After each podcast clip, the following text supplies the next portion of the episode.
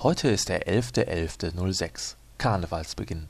Aber was die meisten vergessen haben, auch die letzte Woche hatte einen ganz besonderen Tag.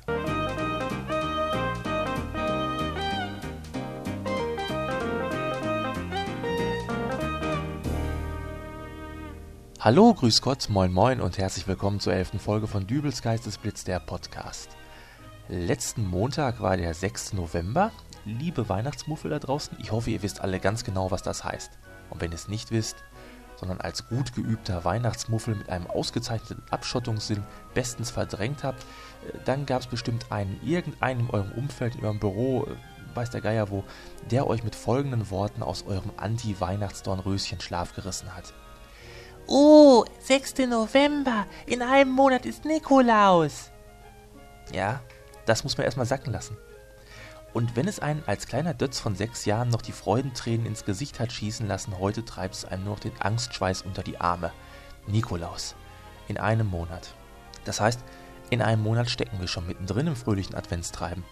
Noch haben die Weihnachtsmuffel schon Frist, aber spätestens wenn der letzte Leichenfledderer Sonntag Vergangenheit ist, geht es los. Dann heißt es, raus mit den Lichterketten, Leuchtsternen und sonstigen Blinkomaten, ab ins Auto, los zum Weihnachtsmarkt, Glühwein und gebrannte Mandeln bis zum Abwinken zwischendurch ein Kinderchor, oh du fröhliche, klappernde Spendenbüchsen, denn zum Fest der Liebe wollen wir nicht knausern, Weihnachtsbaum kaufen, Kekse backen und zwar mindestens zehn Sorten und pro Sorte drei Bleche, eine Weihnachtskarte an Tante Heinz in was weiß ich noch wo schreiben, zwischendurch wieder die Spendensammler an der Tür versorgen, alles für den großen Festtag Mittagsschmaus einkaufen und nun noch ein ganz persönlicher Tipp von mir, bitte spätestens eine Woche vor Heiligabend mit Handtüchern ein paar Sitzplätze in der Kirche reservieren. So macht man zum Urlaub ja auch. Zwischendurch nochmal auf den Kalender schauen. Oh, 23.12. langsam sollte man doch auch mal Geschenke einkaufen. Und irgendwie ist es ja auch putzig. Wir kaufen Anfang September die ersten Lebkuchen, aber nach einem Weihnachtsgeschenk für Tante Paula wird frühestens ab dem 20. Dezember verhandelt. Auch sehr schön zur Weihnachtszeit ist immer wieder die sogenannte Jahresabschlussfeier in der Firma. Und wie immer warne ich auch diesmal wieder vor übermäßigen Alkoholkonsum, ganz besonders wenn die direkten Vorgesetzten noch anwesend sind. Falls ihr euch übrigens nicht mehr so recht an die letzte Feier erinnern könnt, dann überlegt euch mal, warum ihr im letzten Januar plötzlich innerhalb der Firma an diesen komischen Arbeitsplatz im Keller versetzt wurdet. Womöglich hat es ja auch was mit der völlig unerwarteten Schwangerschaft der Chefsekretärin Frau Meischenberger-Dimpelhoff zu tun, die äh, letzten September ihre kleine Tochter Erna zur Welt brachte und wo sich jeder fragte, wer denn wohl der Vater sein könnte, weil die Gute ja schon lange keinen mehr. Aber egal, ruhig Blut, noch ist es nicht so weit. Noch können wir ganz entspannt das Radio einschalten, ohne die alten Christmas Evergreens zu hören. Ja, rätselhafterweise ähm, stürmen die ja jedes Jahr die Verkaufscharts aufs Neue. Ich kann mir einfach nicht vorstellen, dass es irgendwo noch eine deutsche Familie gibt, die nicht in irgendeiner Form Last Christmas von Wham zu Hause hat. Meinetwegen auch als hochillegales MP3. Und selbst wer es nicht hat, schaltet doch einfach das Radio ein. Die Chance, ein anderes Lied als White Christmas von Bing Crosby, Dean Martins Oder den rotnäsigen Rudolf oder eben das besagte Last Christmas zu hören, ist deutlich geringer als ein Sechser im Lotto. Aber ähnlich verhält es sich ja auch mit dem Fernsehprogramm. Hier mal meine Vermutung, was denn wohl im Dezember so an Filmen präsentiert wird.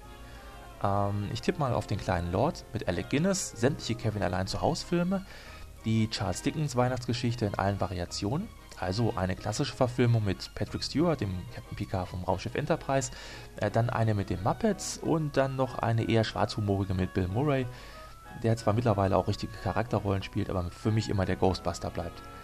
Außerdem zahlreiche Jahresrückblicke, in denen uns nochmal vor Augen gehalten wird, wie schrecklich doch dieses Jahr war und wie gut es uns aber doch eigentlich geht, verbunden mit der Aufforderung, das nun entstehende schlechte Gewissen in Form von Geldspenden an Kinderheime für gehbehinderte Schildkröten zu entlasten.